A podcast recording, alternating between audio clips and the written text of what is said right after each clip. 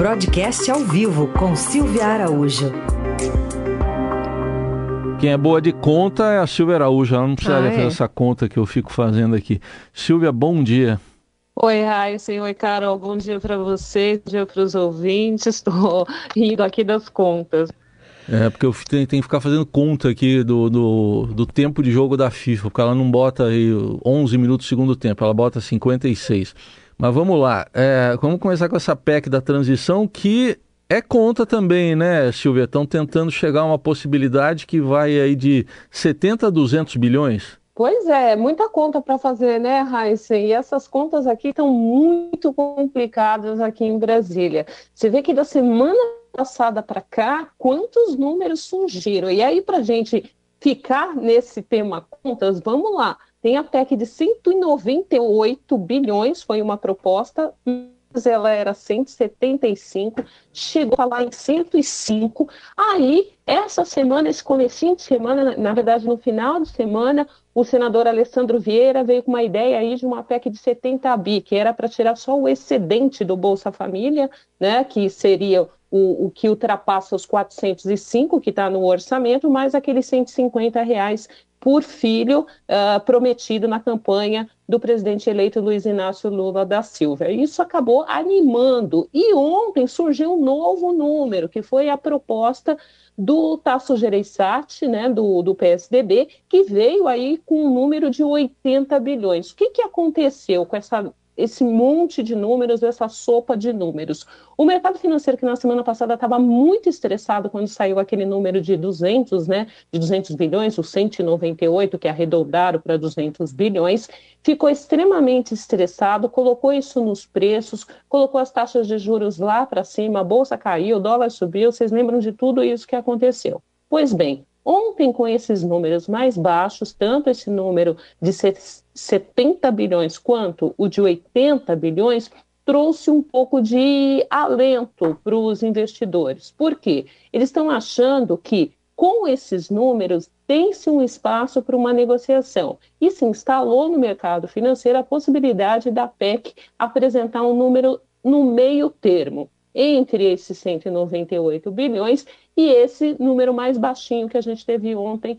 de 70 é, bilhões, trazido pelo senador Alessandro Vieira. O que, que aconteceu? Os ativos, é claro, responderam de uma forma bem positiva. Então, a gente teve bolsa melhorando, o dólar caiu em relação ao real, as taxas de juros que se estressaram muito na semana passada, né, com possibilidade aí de redução de taxa de juros nem tão cedo por parte do Banco Central, recuaram um pouquinho, ainda tem um pouco de pressão nas taxas de juros, mas o mercado financeiro ficou um pouco mais alentado, vamos dizer assim, com esses números. Mas aí, né, Heisen, tem muita negociação. Ontem aqui em Brasília foi um dia muito forte de negociação. A gente sabe que segunda-feira, é, via de regra, em Brasília, até tem aquela máxima que se trabalha em Brasília de terça a quinta, né? Porque na segunda e na sexta-feira as coisas não acontecem muito. Mas num governo de transição é muita articulação, articulação no Senado, articulação na Câmara, para tentar se chegar ao meio termo, porque essa PEC, né, Raíssa, ela precisa passar o quanto antes, porque senão não tem como você discutir o orçamento tem a previsão do orçamento ser votado até o dia 16 de dezembro, mas enquanto essa PEC não for aprovada, o orçamento também não será. E olha, eu acredito, pelo andar da carruagem, pelas coisas que a gente está observando aqui em Brasília, que o orçamento da União, mais uma vez, será aprovado só no ano seguinte. E aí o que, que acontece, Raíssa, Carol e ouvintes? Os, enquanto o orçamento não é aprovado, os gastos, né, os gastos mensais, principalmente na estrutura da máquina pública, eles ficam limitados. Com, ficam limitados aí pelo orçamento do ano anterior e eles só podem voltar ao normal depois da aprovação desse orçamento. E quando a gente pensa sobre inflação com é, essa perspectiva de análise né, dessa, dessa PEC, alguma delas que deve resolver essa questão, especialmente do Bolsa Família. A perspectiva de inflação para o ano que vem também é, é positiva? Está contaminada, viu, Carol? Infelizmente, é, toda esse, essa discussão, esse embrólio dessa PEC, não se saber qual é, vai ser um número de fato, porque o número da PEC, todo mundo tem que entender que é uma licença para gastar que fica fora do teto de gasto. Então, a gente tem o teto que limita as despesas do governo. Então, o governo está negociando uma licença para ficar fora desse teto. Quanto mais alta for essa licença e quanto maior o tempo que ela durar, significa que o governo vai ficar muito engessado ali para tentar reduzir a dívida pública. E isso significa pressão fiscal.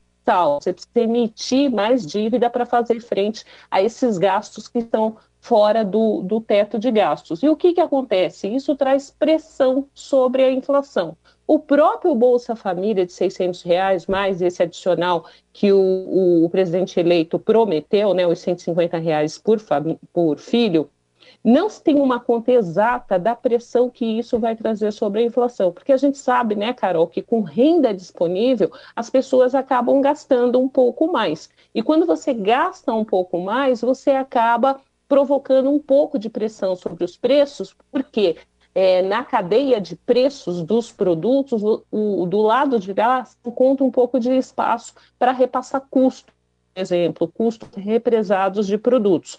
E aí sobe o preço dos a população tem um pouquinho mais de renda disponível, acaba gastando. A gente viu que isso aconteceu muito ali, entre outros problemas, né, com alimentos, que o próprio Auxílio Brasil de 600 reais provocou um pouquinho de pressão sobre os preços uhum. no comércio por conta da disponibilidade de renda. Então, ninguém sabe como isso vai ficar.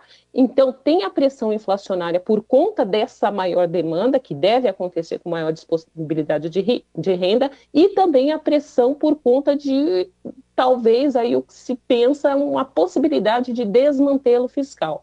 Aliás, Heisen, é bom a gente pontuar isso aqui, que o presidente do Banco Central, o Roberto Campos Neto, ele tem alertado nas últimas semanas sobre essa possibilidade da gente ficar com esses juros altos durante um bom tempo, enquanto não se tiver uma visão do que vai acontecer com a disciplina fiscal no país. O resultado, previsão de baixar taxa de juros no curto prazo não existe. Quem pensava que isso poderia acontecer lá em meados do ano que vem já está revendo essa projeção, até porque uhum. a projeção para a inflação do ano que vem já está passando de 5%. Tá aí, Silvio Araújo com a gente mais uma vez aqui na coluna Broadcast, falando de economia, e quinta-feira ela está de volta ao Jornal Dourado. Silvio, obrigado. Até lá. Até lá.